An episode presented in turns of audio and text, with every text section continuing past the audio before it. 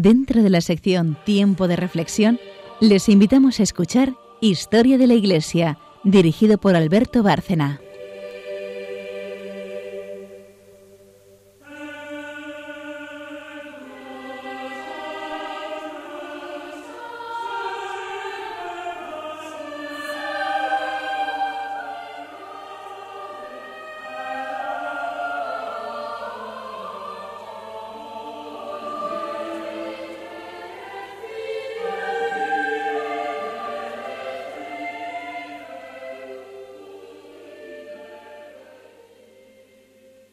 Buenas noches, oyentes de Radio María y de Historia de la Iglesia. Antes de empezar, pues nos presentamos, saludamos todo el equipo que hace Historia de la Iglesia. Así que buenas noches, María Ornedo. Buenas noches. Buenas noches, Carmen Tour de Montis. Buenas noches. Y buenas noches, oyentes de Radio María. Eh, seguimos con Juan Pablo II porque, como avisé, este es un pontificado no solo largo, sino con tantas facetas, tan interesantes todas, que cuando nos reunimos María, Carmen y yo y hablamos del asunto, no sabemos, nos quitamos las ideas unos a otros sobre lo que tenemos que tocar antes, pero en cualquier caso es tanto de lo que hay que hablar que, vamos a hacerlo tratando de conservar un poco el orden. Y hoy mm, se nos ha ocurrido que estando aquí, en esta casa de la Virgen, en esta emisora suya, habría que dedicarle un programa a algo que seguro que a San Juan Pablo II le va a gustar especialmente, que es la Virgen María, cuya inicial llevó él en su escudo como pontífice desde el primer momento y, cuyo lema a Jesús por María eh, consiguió que calara en todo el mundo católico. Un papa enormemente mariano, o al menos, mm, quizá no tanto o no más que los anteriores, pero que lo hizo muy visible, especialmente visible. Y una de esas mm, características de su pontificado en relación con la Virgen María es precisamente el rosario. Este es un tema también, eh, un tema enorme, el del rosario, todo lo que encierra esta oración, que también analizaremos eh, más tarde, pero eh, es enormemente interesante que sea Juan Pablo II quien añada a todos los misterios ya existentes unos eh, cinco misterios nuevos, los luminosos, que consideró necesarios incluir, eh, necesario, perdón, incluir, y el rosario ahora que nos parece ya eh, inimaginable sin los luminosos, resulta que hasta que él llegó al, al solio pontificio no existían, son obra suya. Y Carmen nos va a explicar cómo nació esta idea, cómo se desarrolló, qué son los luminosos y por qué están incluidos en el rosario. Pues sí, Alberto, porque como ya hemos hablado de eh, los primeros años, la verdad es que durante los casi 25 años de pontificado de Juan Pablo II, eh, ya hemos comentado que, sorprendió a, todos los católicos, a los cristianos y hasta a los no cristianos, pues con acciones, gestos y documentos que, luego dejaron una fuerte huella en, la historia de la Iglesia y hasta de la misma humanidad, podríamos decir. Y, en la larga cadena de hechos eh, significativos del pontificado de Juan Pablo II. Eh, uno de los más importantes es la, convocación del Año del Rosario, que fue de octubre de 2002 a octubre de 2003, porque precisamente durante este año, antes de este año, eh, Juan Pablo II escribió una carta, la Carta Apostólica Rosarium Virginis Mariae, y que fue firmada el 16 de octubre del 2002, justo además cuando se cumplía el, principio del, del vigésimo quinto año de su pontificado. Y esta carta, eh, esta carta apostólica Rosarium Virginis Mariae, eh, fue además coescrita con ocasión del 120 aniversario de la encíclica Supremi Apostolatus Offici de León XIII, un papa que, como ya saben nuestros oyentes, fue un papa apasionado, devoto de María, y que además eh, él mismo escribió numerosísimos documentos para promover precisamente esta piedad mariana en la Iglesia. Entonces, este año eh, del Rosario que convocó Juan Pablo II añadió, además de esta carta, una, una segunda sorpresa, que fue la inclusión, como dice Alberto, de estos cinco nuevos misterios en los quince tradicionales.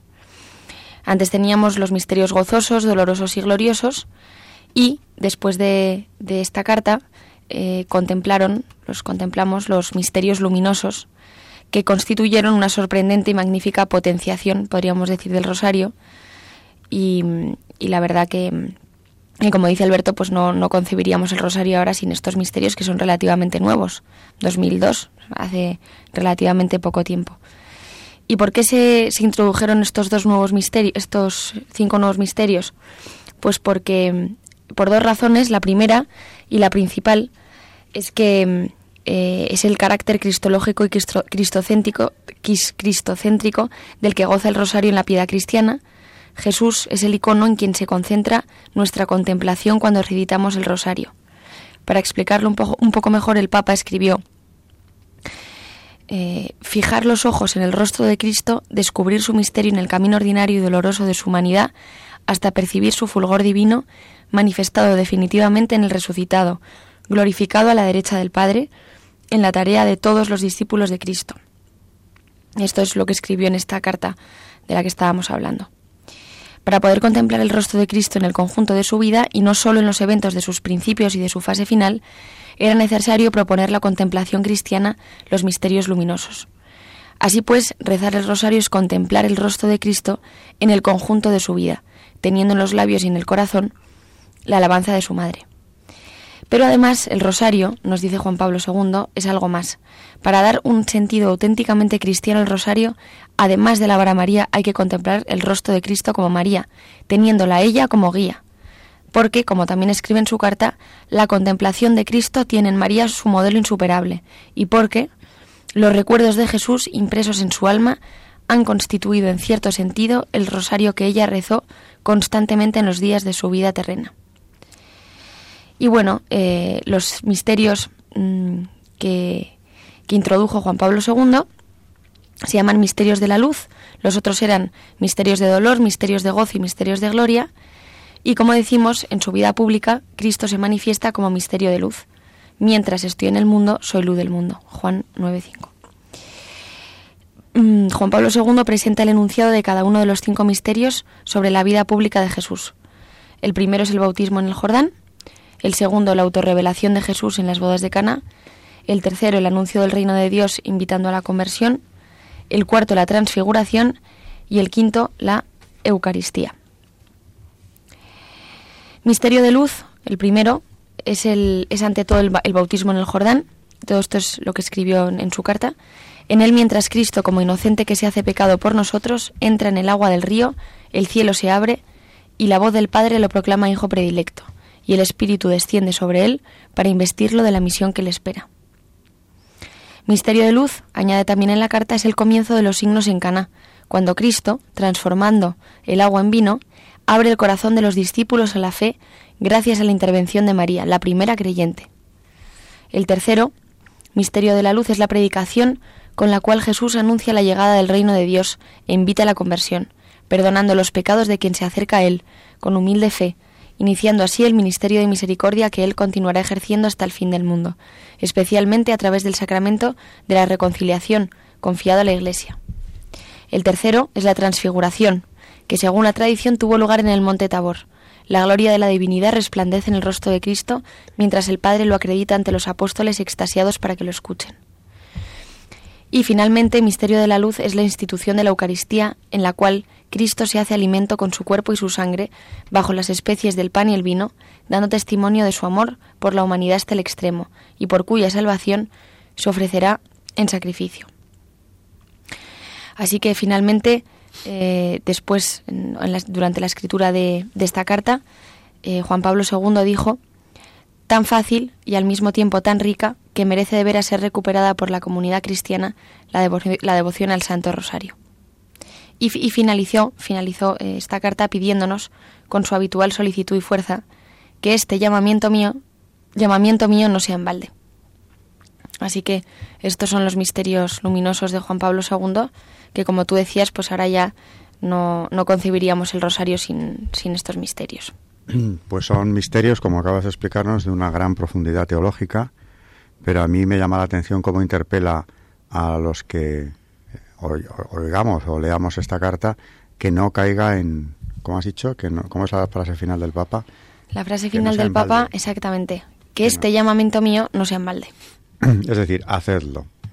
Eh, no es simplemente una oración muy bonita que yo os propongo, ni es una forma que se me ha ocurrido a mí de alabar a la Virgen. Hacedlo, porque es importante que lo hagamos. Y es que estamos hablando del rosario.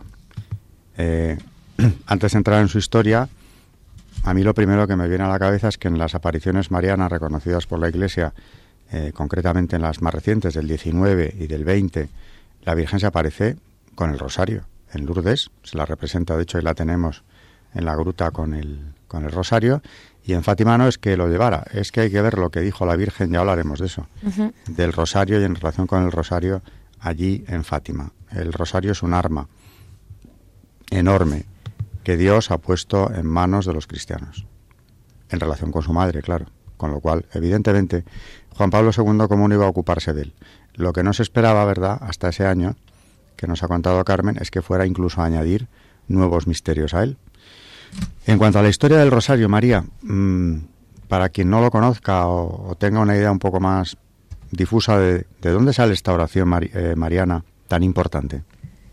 Pues hay un libro de San Luis María Griñón de Montfort que se llama El secreto admirable del Santísimo Rosario, en el cual explica, y si quieres se lo contamos a nuestros oyentes, cuál es el origen de esta devoción. Entonces, bueno, dice San Luis María que mm, el Ave María se viene rezando, es decir, la meditación de los misterios de Jesús y María es la primera oración y devoción primera de los fieles desde los apóstoles y los discípulos y se ha transmitido de siglo en siglo hasta nosotros. Aún así, el Santo Rosario, en la forma que lo rezamos hoy en día, eh, no fue inspirado a la Iglesia y dado por la Santísima Virgen a Santo Domingo, para convertir los herejes albigenses y los pecadores hasta el año 1214. De la manera que voy a decir y según refiere el beato Alano de la Roche en su famoso libro De Dignitate Psalteri. Y dice así, viendo Santo Domingo que los crímenes de los hombres obstaculizaban la conversión de los albigenses, entró en un bosque próximo a Tolosa y pasó en él tres días y tres noches en continua oración y penitencia, no cesando de gemir, de llorar y de macerar su cuerpo con disciplinas para calmar la cólera de Dios, de suerte que cayó medio muerte, medio muerto. La Santísima Virgen, acompañada de tres princesas del cielo, se le apareció entonces y le dijo, ¿Sabes tú, mi querido Domingo, de qué arma se ha servido la Santísima Trinidad para reformar el mundo? Oh señora, respondió él, vos lo sabéis mejor que yo, porque después de vuestro Hijo Jesucristo, fuisteis el principal instrumento de nuestra salvación. Ella añadió, sabe que la pieza principal de la batería fue la salutación angélica, que es el fundamento del Nuevo Testamento, y por tanto, si quieres ganar para Dios esos corazones endurecidos, reza mi salterio. El santo se levantó muy consolado y, abrasado de celo por el bien de estos pueblos, entró en la catedral. En el mismo momento sonaron las campanas por intervención de los ángeles para reunir los habitantes y al principio de la predicación se levantó una espantosa tormenta. La tierra tembló, el sol se nubló. Los repetidos truenos y relámpagos hicieron estremecer y palidecer a los oyentes, y aumentó su terror al ver una imagen de la Santísima Virgen expuesta en lugar preeminente, levantar los brazos tres veces hacia el cielo para pedir a Dios venganza contra ellos si no se convertían y recurrían a la protección de la Santa Madre de Dios. El cielo quería por estos prodigios aumentar la nueva devoción del Santo Rosario y hacerla más notoria. La tormenta cesó al fin por las oraciones de Santo Domingo. Continuó su discurso y explicó con tanto fervor y entusiasmo la excelencia del Santo Rosario que los moradores de Tolosa lo abrazaron casi todos, renunciando a sus errores y viéndose en poco tiempo un gran cambio en la vida y costumbres de la ciudad. Este milagroso establecimiento del Santo Rosario, que guarda cierta semejanza con la manera en que Dios promulgó su ley sobre el monte Sinaí, manifiesta evidentemente la excelencia de esta divina práctica. Santo Domingo, inspirado por el Espíritu Santo, predicó todo el resto de su vida el Santo Rosario con el ejemplo y la palabra en las ciudades y en los campos, ante los grandes y los pequeños, ante sabios e ignorantes, ante católicos y herejes. El Santo Rosario, que rezaba todos los días, era su preparación para predicar y su acción de gracias después de haber predicado. Cuando el santo estaba un día de San Juan Evangelista en Nuestra Señora de París, detrás del altar mayor, en una capilla, rezando el Santo Rosario para prepararse a predicar, le apareció la Santísima Virgen y le dijo, Domingo, aunque lo que tienes preparado para predicar sea bueno, he aquí, no obstante, un sermón mucho mejor que yo te traigo.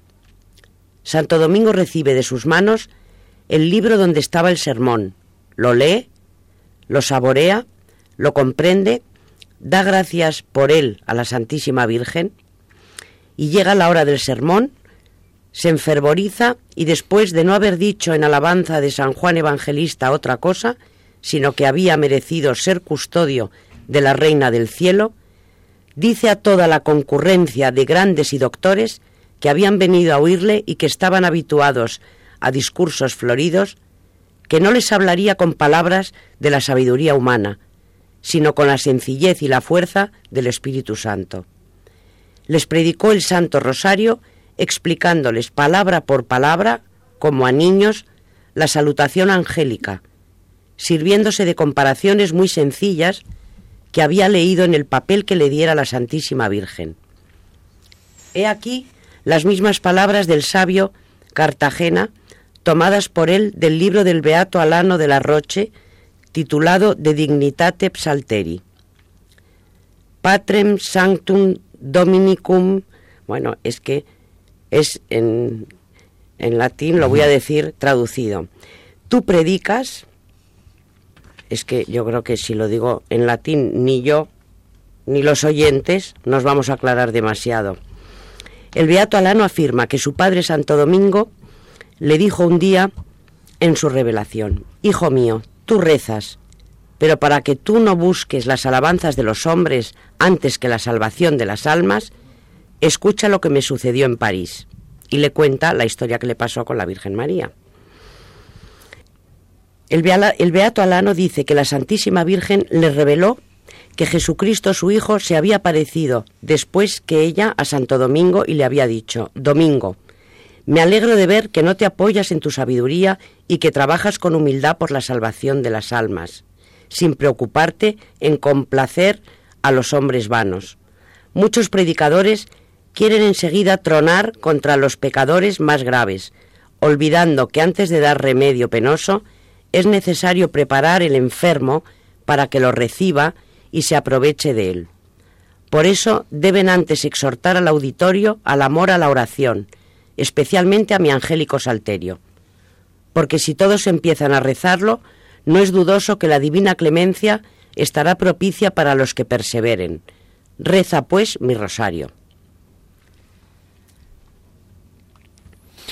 Muy bien, pues tenemos un relato muy detallado de el origen de esta oración, o por lo menos de su forma actual, Estamos hablando de una oración que tiene ya 800 años casi de historia y mientras estaba oyendo su origen y también a Carmen, yo pensaba, ¿cuántos miles o millones de rosarios se habrán rezado en el mundo desde entonces hasta hoy que se sigue rezando? ¿Cuántos bienes habrá derramado Dios sobre la humanidad gracias a todos estos rosarios? ¿Cuántos males se habrán evitado, como la Virgen dice en sus apariciones? Era un regalo inmenso el que a través de Santo Domingo de Guzmán llegaba a su iglesia, a la iglesia de Cristo, para difundirlo naturalmente eh, por todo el mundo y que llegase a toda la humanidad. Bueno, se nos ha acabado la primera parte del programa con un tema lleno de, de interés, los misterios luminosos de San Juan Pablo II y el origen del rosario como oración sobre el sobre el mismo, sobre el que sobre el rosario seguiremos hablando después de la pausa y de las santas, porque no es una, que nos va a traer Carmen hoy, también relacionadas con San Juan Pablo II.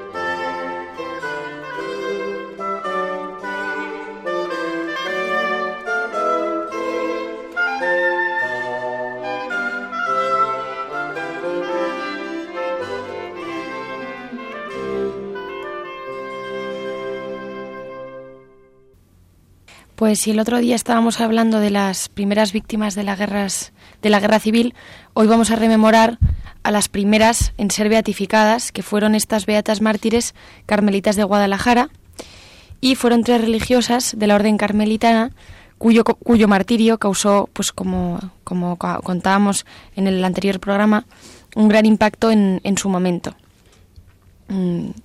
Mm, pero para mejor, para guiarnos mejor a través de este terrible relato, pues vamos a hablar un poco de, las tres eh, personalmente. La primera es la Beata María del Pilar de San Francisco de Borja, que en el siglo, eh, que en el momento se le llamó, eh, en el momento de su nacimiento, Jacoba Martínez García, y nació en Tarazona el 30 de diciembre de 1877. Aprendió a rezar casi antes que andar y hablar, y esta precocidad en el ámbito de los religiosos se mantendrá a, lo largo de su vida. El 1 de agosto del, de 1879 recibió su confirmación con solo dos años de edad. Sin embargo, pues su juventud y su niñez fueron bastante normales. Era una niña pues de carácter abierto y con, con gusto por las fiestas. Su madre le preguntaba muchas veces si quería ser carmelita, como era el caso de su hermana que se llamaba Severiana, pero ella se negaba diciendo que ese no era su camino. Pero el día en que vio profesar a su hermana, que fue además en el Carmelo de Guadalajara, quedó impresionada por lo que vio y le pidió a Dios que le diera vocación. La sintió y la comunicó a su madre y a su hermano, y finalmente en 1898 ingresaba como aspirante en el mismo Carmelo. Se llamaría María del Pilar de San Francisco de Borja y viviría 38 años allí hasta el momento del martirio que luego les vamos a contar. Su vocación fue absoluta y solo pensaba en dedicarse enteramente al Señor y a sus hermanas, por lo que todos se empeñaban en hacerlo bien. Entre sus muchas virtudes destacaron el amor al recogimiento y a la soledad de su celda para estar más dispuesta a orar con Dios. Su principal devoción era la Eucaristía, llamando a Jesús sacramentado el vivo, a quien le ofrecía todas sus acciones. también le decía a la Virgen, lo espero todo de Jesús por María. Cuando empezaron los días difíciles de la guerra civil y, un día confesó a la priora madre, yo me ofrezco como víctima por vuestra reverencia y por toda la comunidad y la verdad es que pues sus palabras resultarían proféticas, por lo que luego contaremos. La segunda mártir, Carmelita, se llamó Teresa del Niño Jesús y en San Juan de la Cruz. Cuando nació se llamaría Eusebia García y García y nació en Mochales el 5 de marzo de 1909, perdón, siendo la más joven de tres beatas, hija de Juan Eulalia y la segunda de ocho hermanos. Sus mismos hermanos dijeron, poco después, de la espiritualidad cristiana que se vivía en aquel hogar. En nuestra casa, dicen, se respiraba un ambiente profundamente cristiano. Mi madre comulgaba diariamente, rezábamos diariamente al rosario toda la familia. Desde niños nos enseñaban nuestros padres a asistir a todos los actos a la iglesia y íbamos todos juntos. En Sigüenza, con solo siete años de edad, en 1916, y en vísperas del Corpus, Eusebia recibiría el sacramento de la confirmación y al año siguiente el de la comunión.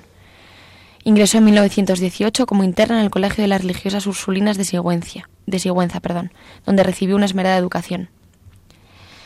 Fue a leer Historia de un alma, la obra autobiográfica de Santa Teresa de Lisieux, y al asistir en 1922 a unos sermones sobre Santa Teresa de Ávila, con ocasión del tercer centenario de su canonización, cuando se maduró definitivamente su vocación religiosa que ya tenía desde pequeña. Varios religiosos le hablaron elogiosamente de sus propias órdenes, queriendo destinarla a sus casas, pero ella ya hacía tiempo que tenía decidido lo que quería ser y era ser carmelita.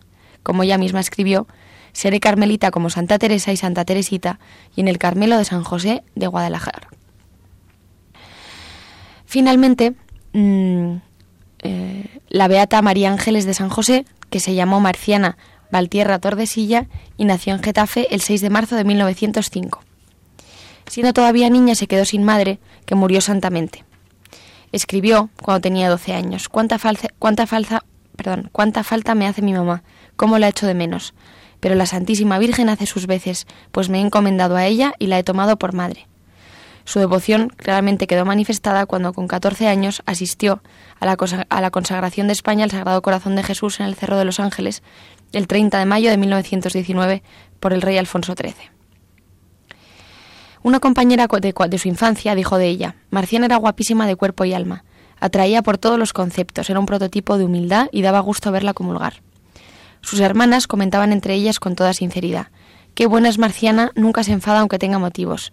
En su presencia nadie puede murmurar.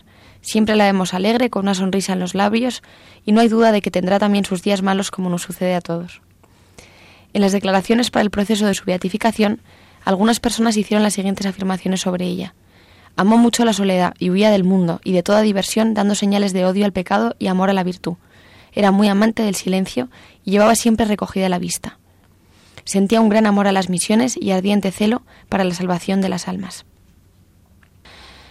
Y bueno, pues los hechos fueron los siguientes de estas tres monjas. El 21 de julio de 1936, el comandante de ingenieros Ortiz de Zárate convence al regimiento de aerostación de guarnición en Guadalajara que se una a la sublevación militar. Por ello se declara el estado de guerra y la guarnición tomó la ciudad, liberando a diversos jefes que estaban en la prisión militar. Al día siguiente, y tomando el cuartel de una montaña, salió de Madrid una columna de unidades militares, Guardia Civil y de Asalto, así como numerosas milicias anarquistas, que tras acabar con la resistencia de la guarnición de Alcalá de Henares, atacaron las fuerzas de Guadalajara, en el puente de la carretera de Madrid. Tras un primer intento, que es rechazado, finalmente las fuerzas atacantes rodean la ciudad y entran, finalizando la lucha a las 7 de la tarde, asesinando a Ortiz de Zárate y los jefes y oficiales refugiados, quedando la ciudad en manos de las milicias. En este momento en que se tomaba la ciudad, estas carmelitas estaban en el convento comiendo en el refectorio y cuando se enteraron de lo que había ocurrido, inmediatamente huyeron a refugiarse en el sótano, porque temían que bombardeasen la ciudad. Y allí, en el sótano, se pasaron toda la tarde pidiendo a Dios, implorando misericordia para todos. Después la priora les dijo a todas las religiosas que se despojasen de sus hábitos de carmelita y se vistiesen de siglares, contemplando ya la necesidad de huir, viendo claramente lo que iba a pasar. Intentaron cenar, aunque apenas pudieron probar bocado. Después llegó el sacerdote, don Eulogio Cascarejo, su capellán, ya vestido de paisano, y les dio la comunión diciendo, comulguen por viático. Luego hundió las demás formas. En ese momento llegó la portera y dijo, salgan ustedes prontos, pronto que vienen con teas encendidas para prender fuego al convento. Y claro, no les quedó más remedio que abandonarlo en diversos grupos y vestidas de seglar. Aquella noche la pasaron todas en vela, rezando, pues, no había, no nos, pues nos habíamos llevado nuestros breviarios, como dijeron luego ellas. El 23 lo pasaron asustadas y con gran peligro, pues 14 monjas de las 18 que formaban la comunidad estaban en una misma casa, y eso llamaba demasiado la atención. Por lo que la hermana Teresa, poniéndose en pie, decidió abandonar la casa y sugirió a sus compañeras que las que, las que quisieran le acompañaran para mejor disimular y trasladarse a otra parte. Y le acompañaron las hermanas María Pilar y María Ángeles, sus compañeras de martirio, como ahora les vamos a contar. Era la tarde del 24 de julio de 1936 cuando salieron a la calle y en dirección al lugar donde, este, donde esperaban poder refugiarse, que era la calle Francisco Cuesta número 5, fue allí donde encontraron su final. ¿Y cómo fue el martirio? Pues el hecho de separarse y de trasladarse a otra parte aunque fue un gesto bien intencionado al pretender disimular la aglomeración de religiosas, pues no fue afortunado, porque aunque eran tres mujeres de seglares que iban por la calle, y en principio esto no debería haber llamado la atención, su actitud las delató, porque caminaban tímidamente temiendo ser sorprendidas y disimulando lo más posible. Además tenían el cabello muy corto, para lo que era habitual en las mujeres laicas. Cuando pasaron juntos, junto a un grupo de milicianos que se celebraban su victoria, divirtiéndose y alborotando en plena calle, una miliciana las reconoció como religiosas y señalando, señalándolas gritó Son monjas, disparad sobre ellas. Su salvaje invitación fue secundada por sus compañeros que se lanzaron sobre las despavoridas religiosas. Ellas huyeron corriendo hacia la calle Francisco Cuesta y efectivamente pudieron alcanzar el portal número 5, pero aunque llamaron angustiadas a, a los dos primeros pisos, no pudieron encontrar a quienes esperaban. A partir de este momento los hechos se sucedieron de forma vertiginosa. La más afortunada de las tres fue la hermana María Ángeles, pues cayó muerta inmediatamente sobre el bordillo de la acera, debido a que una de las balas le atravesó el corazón, y allí se quedó. Tenía 31 años de edad. La que peor lo pasó fue la hermana María Pilar, porque a ella le estaba reservada una agonía muy lenta y dolorosa. Al caer al suelo, también acribillada a balazos, y junto al cadáver de la hermana María Ángeles estaba viva todavía, y se quedó tendida en un charco de sangre gimiendo, Dios mío, Dios mío. Pero lejos de apiadarse de la víctima, volvieron a disparar contra ella y un miliciano sacó un cuchillo y la apuñaló con saña, abriéndola, abriéndola de cuajo y dejándola al descubierto un riñón. Con el ruido de las detonaciones y griterío empezó a llegar gente. Un guardia de asalto increpó a los asesinos y consiguió trasladar a la herida a una farmacia cercana. Para examinarla, y viendo que las heridas eran mortales y que era urgente trasladarla al hospital en esta farmacia. Así que detuvieron el primer coche que pasó para pedir auxilio. No tuvieron suerte, ya que el chofer, al ver que se trataba de una monja herida, no quiso ayudarles y gritó Traédmela aquí que yo la voy a rematar. Luego pisó el acelerador y, y los dejó atrás. El segundo intento tuvo éxito y pudieron trasladarla al dispensario de la Cruz Roja. A punto estuvieron los que llevaban la camilla de ser linchados a la puerta del dispensario por otro grupo de milicianos que claramente no, no querían que se atendiese la religiosa. Fue la odontóloga María Carrasco quien la atendió como pudo, poniéndole hielo en la boca para aliviarla y animándola con frases de aliento. El director provincial de Sanidad fue también hasta ella interesado por su estado y la animaba. Finalmente la decidieron trasladarla al hospital, limitándose ellos a darle los primeros auxilios para intentar detener la hemorragia. Ya fue en el hospital, ya encamada, cuando murió lentamente, asistida por una hija de la caridad que le sugería jaculatorias junto a ella. Mientras ella agonizaba la, oían murmurar. Padre, perdónales y viva Cristo Rey, frases que repitió hasta que entregó el alma. Sus últimas palabras claras y lúcidas fueron Dios mío, Dios mío, perdónales que no saben lo que hacen. Fue el 24 de julio de 1936 y tenía 58 años de edad. El martirio de esta hermana Teresa fue diferente y ha sido calificado de maravilla por quienes lo conocen, aunque, personalmente, considero que no siendo el más doloroso ni el más rápido fue el más angustioso de los tres. Cuando las balas se abatieron sobre ellas y sus dos compañeras cayeron al suelo, la hermana Teresa salió corriendo aterrada y, dado que pudo, pudo huir, salió ilesa de aquel tiroteo. Dejando atrás a sus dos compañeras y no pudiendo pensar con claridad, dado el miedo que sentía, corrió a refugiarse a las puertas de un hotel cercano, el Palas, pidiendo auxilio, pero varios hombres que estaban a la puerta le bloquearon el paso impidiéndole entrar.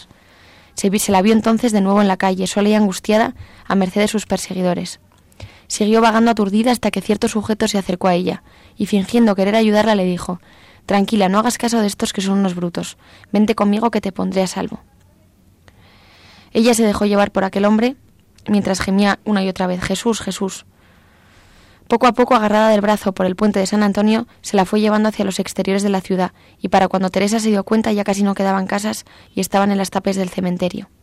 Entonces recobró de golpe la conciencia de lo que sucedía a su alrededor y cayó en la cuenta de que se le estaba llevando aparte para violarla. En efecto, no tardó aquel indeseable en hacerle proposiciones deshonestas, que ella rechazó enérgicamente. Entonces, según el testimonio del empleado de la funeraria que lo vio todo, llegaron tres milicianos que la obligaron a seguir adelante, agarrándola y empujándola brutalmente. La importunaban con expresiones soeces y querían obligarla a que vitoreara el comunismo. Pero ella solo respondía Viva Cristo Rey, viva Cristo Rey. Viendo que no lograban doblegar su voluntad, le dieron orden de correr hacia adelante, cosa que ella hizo con los brazos estirados en cruz y gritando todavía vivas a Cristo Rey. En ese momento la cosieron a tiros por la espalda y cayó de bruces, arrojando sangre por la boca. Murió poco después, ya que a la media hora el mismo testigo se encontró con su cadáver en el cementerio. Tenía 27 años de edad. Los cuerpos sin vida de las tres carmelitas fueron enterradas en una fosa común del cementerio de Guadalajara junto con otras víctimas de la guerra, y no fue hasta el año 41 cuando los cadáveres fueron exhumados.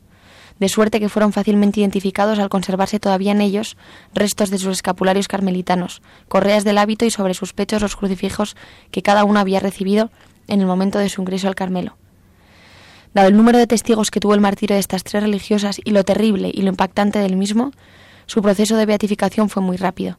Cincuenta años después del martirio, el Papa Juan Pablo II, el 29 de mayo del 87, a las nueve y media de la mañana, las beatificó junto con otros dos nuevos beatos españoles, Marcelo Espinola y el obispo Manuel Domingo y Sol.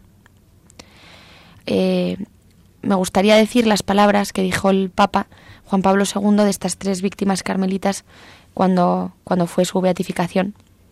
Dijo el Papa, en la vida y el martirio de estas tres carmelitas resaltan hoy ante la Iglesia unos testimonios que deberíamos aprovechar. El gran, el gran, valor que tiene el ambiente cristiano de la familia para la formación y maduración de la fe de sus miembros, el tesoro que supone para la Iglesia la vida religiosa contemplativa que se desarrolla en el seguimiento total de Cristo orante y es un signo preclaro del anuncio de la gloria celestial.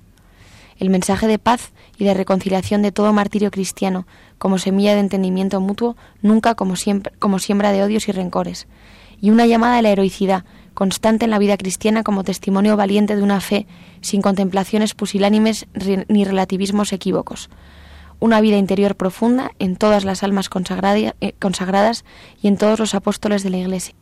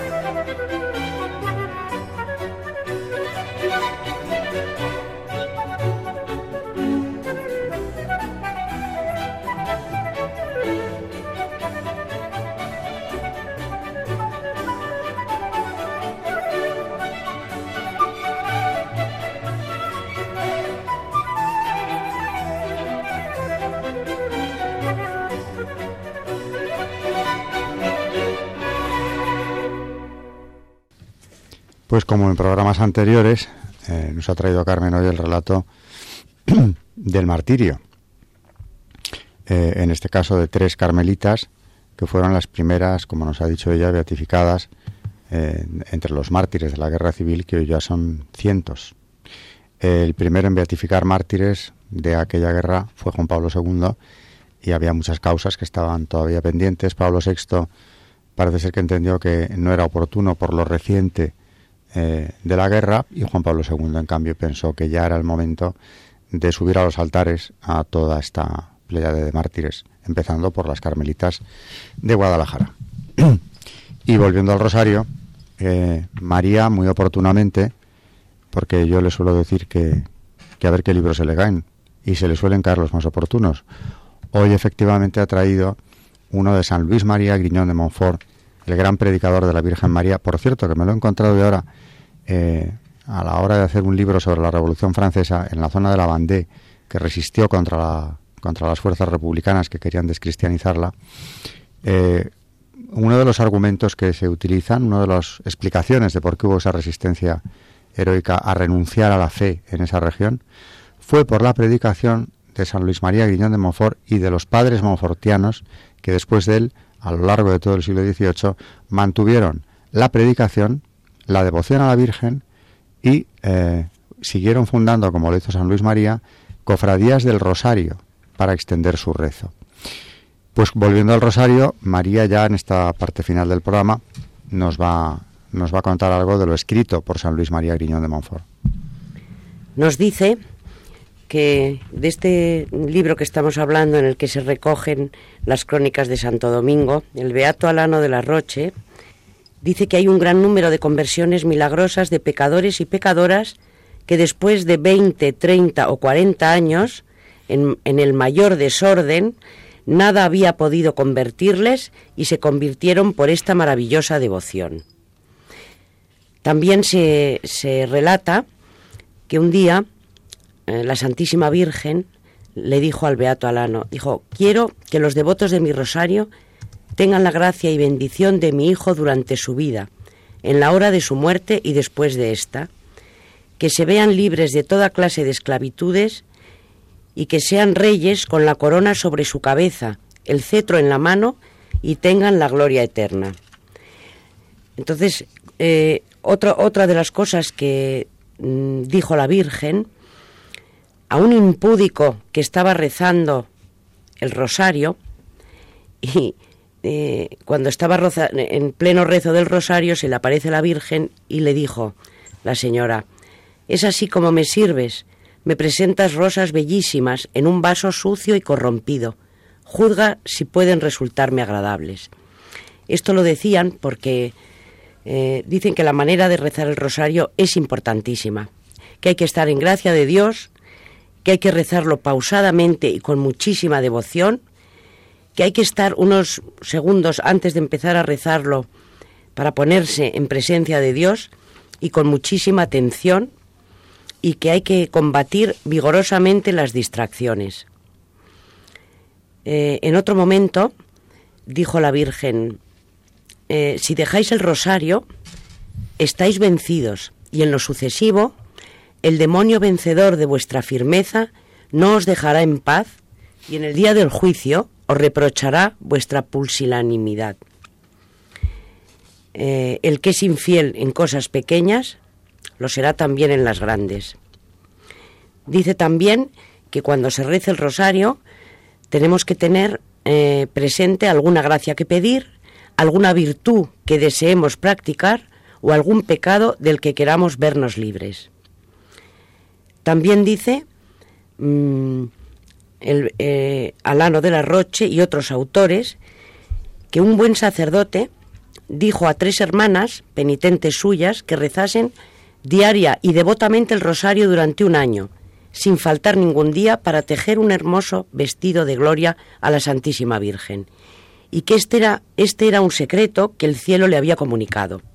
Bueno, lo hicieron así las tres hermanas y el día de la purificación, justo cuando se cumplía un año, rezando el rosario, al atardecer, estando ya retiradas, entró en su habitación la Santísima Virgen, acompañada de Santa Catalina y Santa Inés, llevando la Santísima Virgen un vestido resplandeciente de luz, sobre el cual se leía, escrito por todas partes con caracteres de oro, Ave María, gracia plena.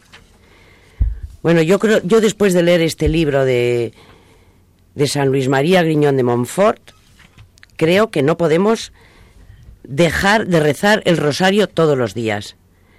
Y además en la manera que nos, se nos recomienda, ¿no? Con fe, con humildad, con confianza y con perseverancia.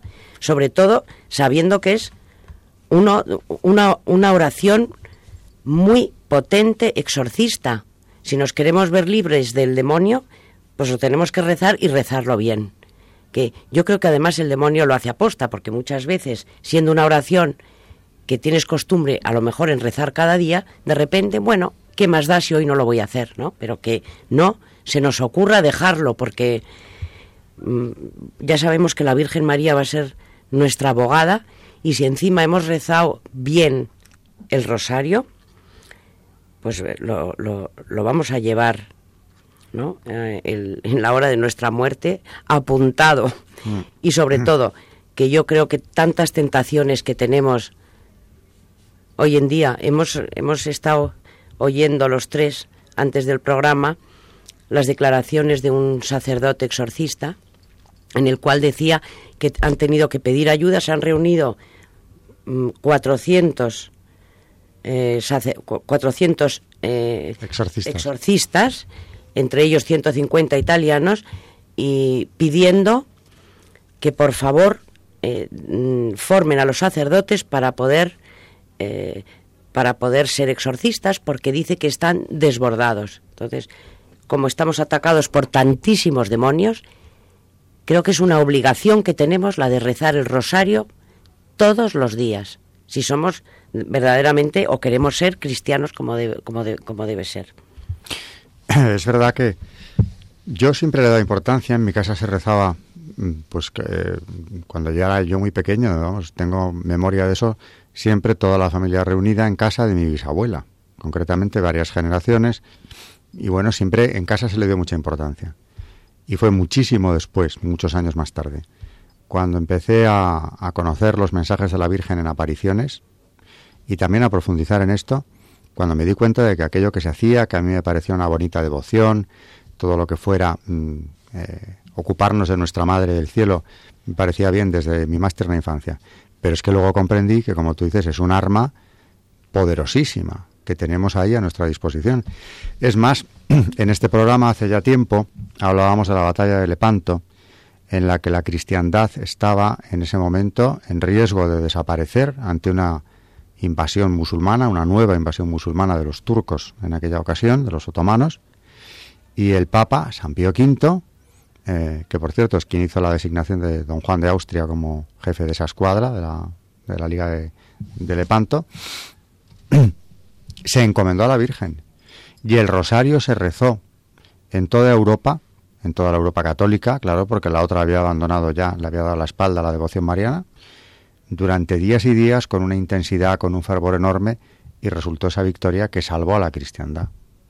Eh, y claro, victoria vinculada naturalmente a la Virgen del Rosario, a la devoción del Rosario, arma poderosísima que, como decía también al principio, se ve muy bien, se ve muy claramente cómo en las apariciones la Virgen insiste una y otra vez y nunca se cansa de repetir que no dejemos de hacerlo.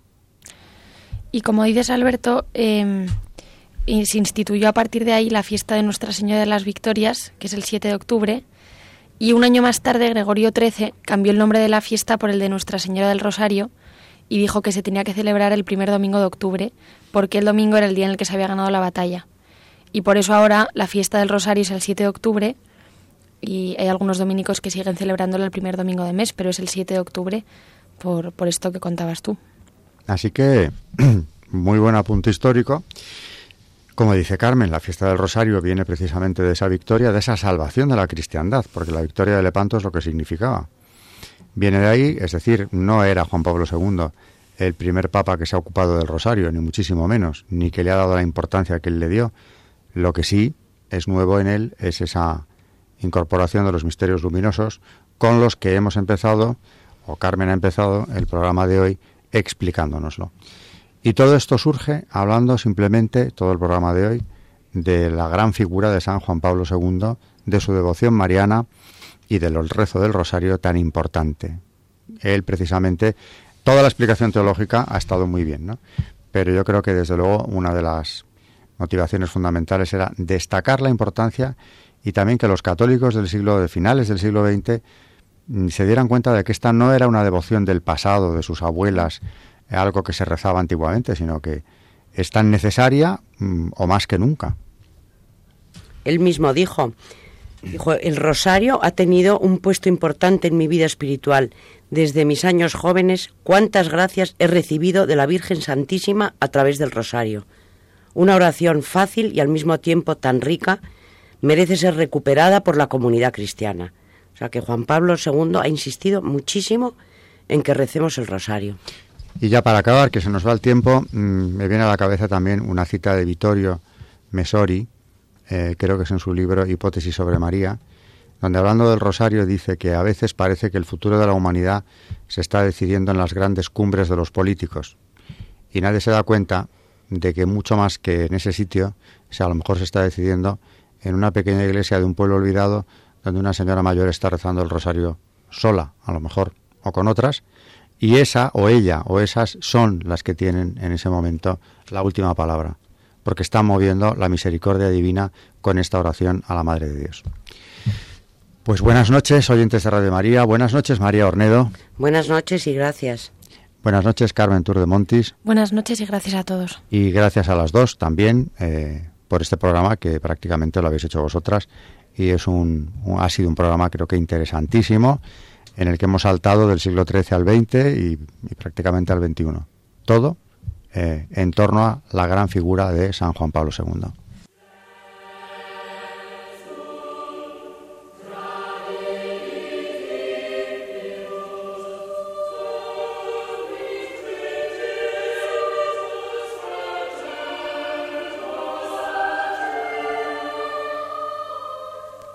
Y así finaliza en Radio María Historia de la Iglesia, dirigido por Alberto Bárcena.